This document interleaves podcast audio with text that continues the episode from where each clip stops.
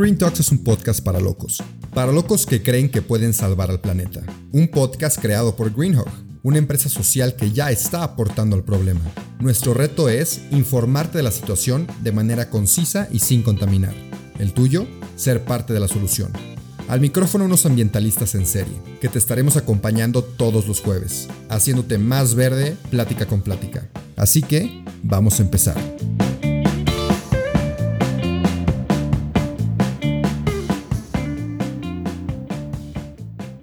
So, welcome. How are you today?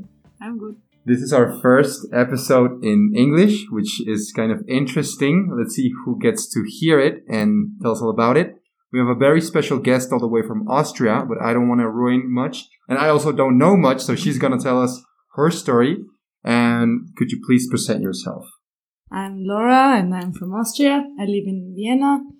I studied there, and while my studies, I did an exchange semester in Mexico. Okay. And during my studies in Austria, I also met Yami. Like, uh, we got to know each other there, and I came to Mexico and visited her while I was studying energy, environment, and traffic management. And now it's four years after my exchange semester, and I just came to visit my friend in Mexico and Okay. also to escape the cold weather of Austria. Okay, good, good, good. So, two things. One is Yami, who is your mm-hmm. very, very good, good friend. She is co-founder of Green Hug, and we've also done episodes with her. And number two, why did you decide to study what you studied, which is energy, environmental, and traffic management? You said. Yes. Okay, what is that? Tell us about it. I remember I did like in Austria I went to a higher technical school, which is like a technical high school. And I remember that we talked about the Kyoto Protocol, which was like a protocol to reduce uh, emissions. And I thought that's very interesting. And I thought that this is like a direction I want to go in, like a direction I want to follow in my life and kind of like make the world better. Because since I'm five years old, I'm a scout. Okay. So I always had a strong relationship with the environment, if you can say. that. Okay, good. As a scout, did you go like to forest? What do you do as a scout in Austria? I'm not familiar. It's yeah, like how you imagine. We make campfires and Okay. we go to the forest and we sleep in tents. But Good. it's actually a very educational kind of system. We have like eight different topics we try to develop with young people. It's not only about environment, but it's li- about living with the environment in peace and also be like nice to other human beings. And nature, I guess. and nature, yeah. it's a big part, yeah. Exactly. And you said that you believed in saving the world and all of that stuff. What do you think about that now? that was kind of i think i was when i was young i had these heroic thoughts like other people too like thinking about i'm gonna be the one who's changing a lot of things and i think when i got older i realized it's more complicated that than that it's not you cannot kind of like sacrifice yourself to save the mm-hmm. world i think the most important step is to look after yourself so you actually can help some causes so I still think I'm doing my part to like help society and the collective, but I'm not that maniac about it anymore. okay. So you're not sacrificing yourself for the world, but rather being good with you and taking care of you so you can take care of some causes, right? Yeah. Yeah. Okay. It's like I don't see a logic between like going over your own borders to save something because that means you're giving up yourself and you also believe that you are the thing that will help the planet. So why shouldn't you take care of it? Okay. and you are like human beings are part of the planet and the environment Yeah. so we have to take care of them so they can actually take care of the environment Okay. And and two things again. What about the borders? How do you know what's your limit to being maniac or not about the environment? Ah, this is like my own i think this is like my own definition of it i'm weird in defining things myself like I, Okay. this is something i learned in my other studies which were political science Okay. Um, but I like to make up my own definition for things. And I think finding your own borders is something you have to test. Like with the kids at, at the scouts, for example, we give them like a secure, um, surrounding so they Mhm. can go and check how far their borders are. Mhm. Like I always say, if you would be standing on the ground, you could test how far you can jump. But if you want to jump from like one high building to the other high building, you're not testing your borders, but you're like jumping within uh, like a wide that is safe for you. Okay. You get it? Like, Okay. Wait, the buildings is the safe part? Jumping No, between if, buildings? if you Okay. jump on the floor and you test how far you can jump, oh, it's okay. safe. Okay, good. Um, but you wouldn't do that when you're standing in on like On a buildings, five meter high building. Because you could die. Yeah. All so you don't have the secure environment anymore. That's why you're not testing your borders. Okay. So we test them in a safe manner before.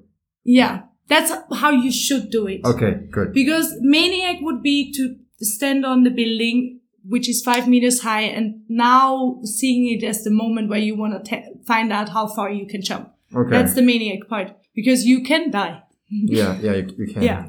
All right. And You another thing that you said about taking care of the environment, humans are part of the environment. How do we take care of the humans in the environment without them damaging the actual environment? Oh, that's that's something complicated. I would say. um, when I finished my studies in energy, environment, and traffic management, I actually wrote a thesis about social and uh, ecological sustainable uh, organization forms. So I think a very important, like to put this in the con, uh, like in the topic of uh, businesses, I would say that a human being has to see how much responsibility he can take and how much work he can actually do without getting a burnout. Okay. So he can actually follow like greater visions and a nice philosophy about how to save the environment. Mm-hmm. Like if I kill myself for an environmental friendly company, then it's too much and I end up failing in having this environmental friendly cause I actually want to help. And if you burn out, you're not you're no use to the environment or anyone. So Yeah. just try to keep away from burning out. So the basics, I think, are things that everyone knows, like eat enough and sleep enough and Yeah. get sun and actually take time to relax and proper. A reason why I came to Mexico is also because I started a new job like nine months ago and it's a quite intense job and I didn't get a break for the last nine months because I started, it's my first job. It's very exhausting. We had the pandemic and I didn't get the chance to get vacations. Like I was always kind of like wrapped in my head around the job. That was also a reason why I went to Mexico because I really had to be only me, Mhm. like the person without that job, which I used to be for so long, like 24 years. I was without that job and now I Mhm. have it for a year. And I feel so kind of relying on the job. And I also feel like the job needs me. What Yeah. I'm doing needs me. But it actually isn't like that. Like Mhm. human beings are replaceable. Yeah, they are. And that's a good thing because that takes away the pressure and the stress of being the one and only who has to do this now. Yeah. But actually, I think human beings are the one and only, like you as a person, you're the only one who will take care of you. No one else Exactly. is coming to save you. So this is your, should be your first priority to be able to survive and to be able to actually make a difference in economic um, Exactly. places. Yeah. And also, as you say that humans are replaceable, also, I I read something earlier that we think we are more important than we actually are, or we perceive ourselves more important than we actually are. And that's a burden for the human because you're just pressuring yourself to something that's maybe not real in the outside world. Yeah.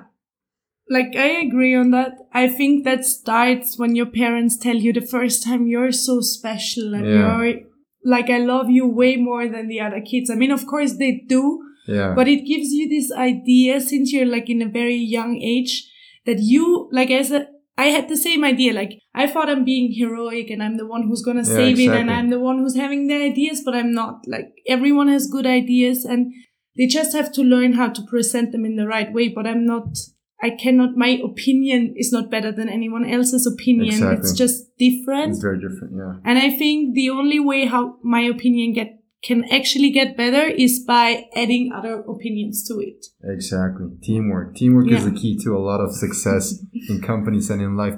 And talking about teamwork, what do you think?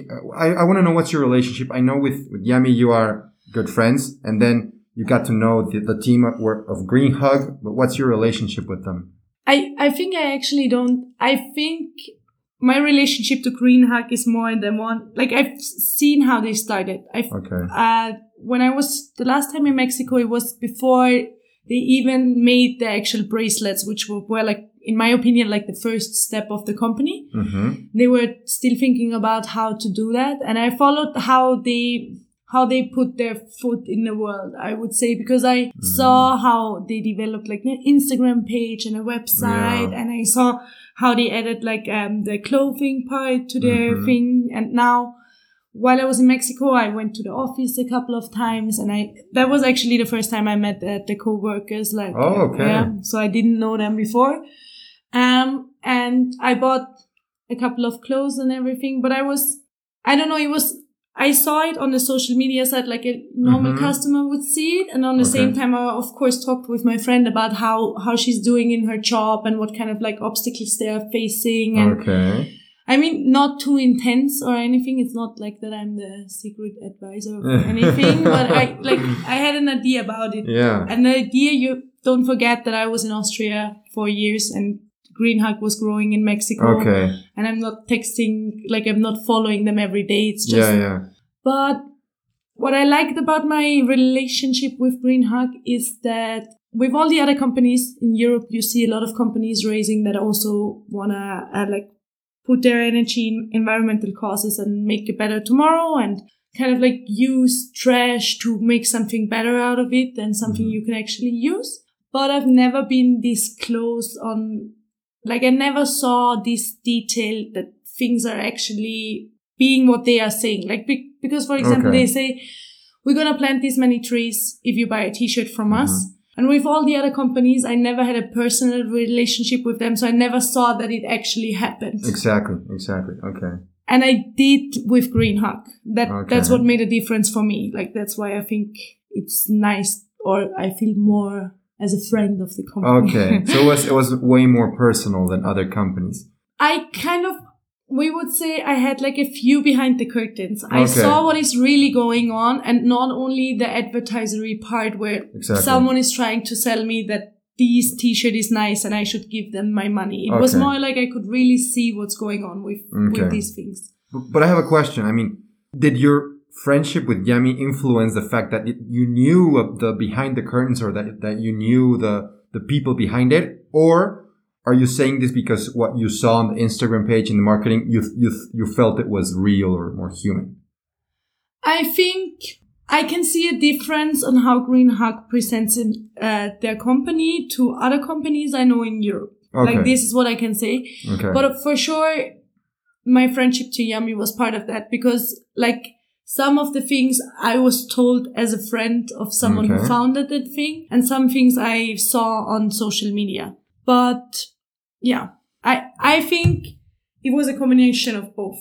I okay. would say. And I questioned Green Hug differently than I did with other companies because it's something someone I know actually invented or not invented, but like is a part of. Is a part of. Okay. Yeah. And I mean, I don't want to get into names or anything, but how about the companies in, in Europe? What's the environment like regarding ecological companies that make clothes or that make whatever? I think there's a big movement. Like many, many, many companies show up now. Companies that do a similar thing to Green Hug that are maybe like in into another part, like because Green Hug is, for example, clothes, and there are other who do jewelry or like I don't know, uh, cups or whatever. So, but I think in like in Europe, we have a very strong movement going in the Mhm. direction of veganism and going in the direction of sustainability and reuse Mm-hmm. and all these things.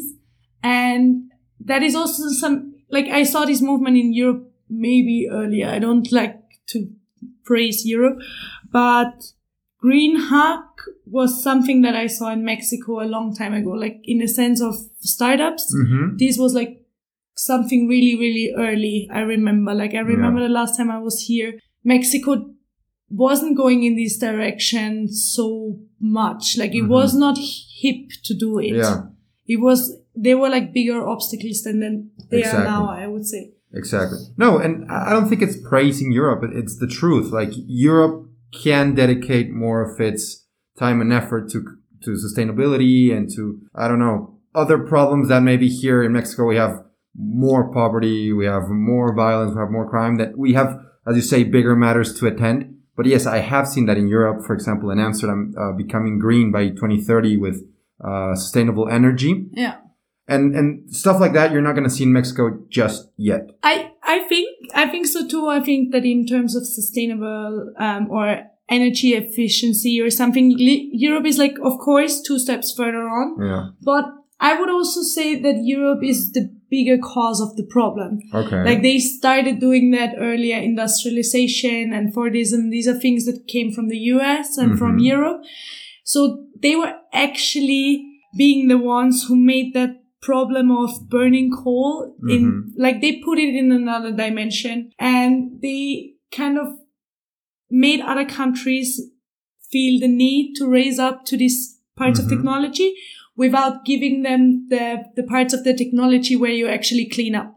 Okay. Like, for example, Europe dumps cars in Africa or they gave them plastic bags. That's something oh, Africa okay. never had, but they didn't show them how to build a trash system. Okay. Yeah. So it's, I don't like Europe being praised because Europe, Europe did his part to make everyone believe that they are one step further on mm-hmm. and they are they are, but they also are the reason why the others are left behind. Kind of. Okay. Yeah.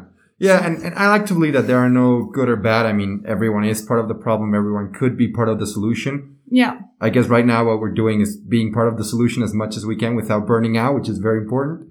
But okay, now going more personal with this, if you could give advice to the listeners, whoever they are, about in your own house, in your own life, how could you be a better, I don't know, person regarding the environment? What would you say to them with your knowledge, with your career, with whatever experience you have? Anything that may improve the way that we behave with the environment?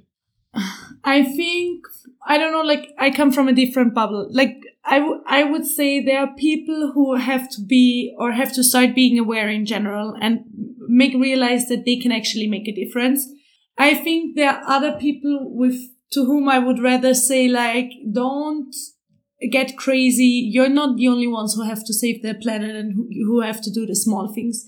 I, for myself, I decided that small things like leaving the plastic bag in the shops behind or like, I don't know, buying better clothes or just reusing stuff other people don't need. These, these are easy things. Mm-hmm. These, yeah. these make life to me like a game.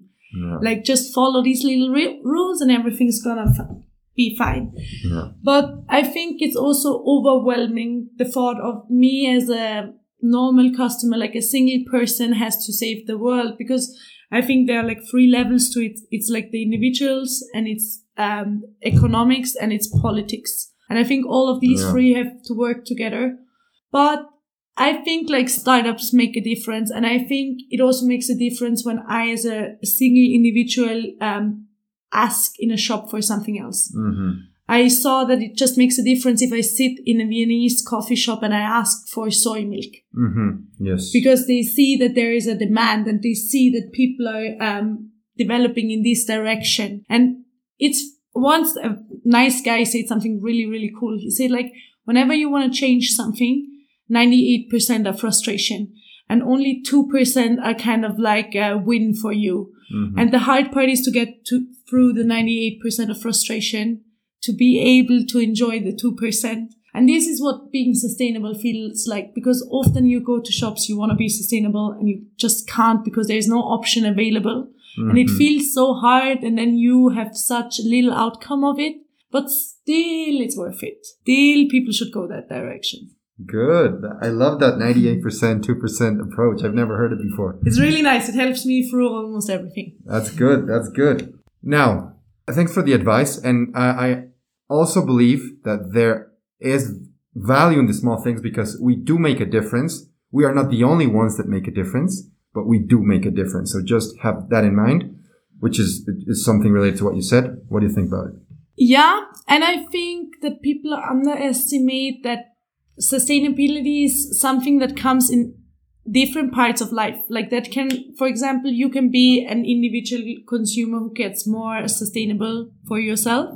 But for example, if you're a teacher, you can also like hand this knowledge on to kids. Mm-hmm. And if mm-hmm. you're a farmer, you can put it into your products, like the way you grow tomatoes, make it more sustainable. And if you're like someone who just offers a service, you are also someone who can be a little bit more sustainable.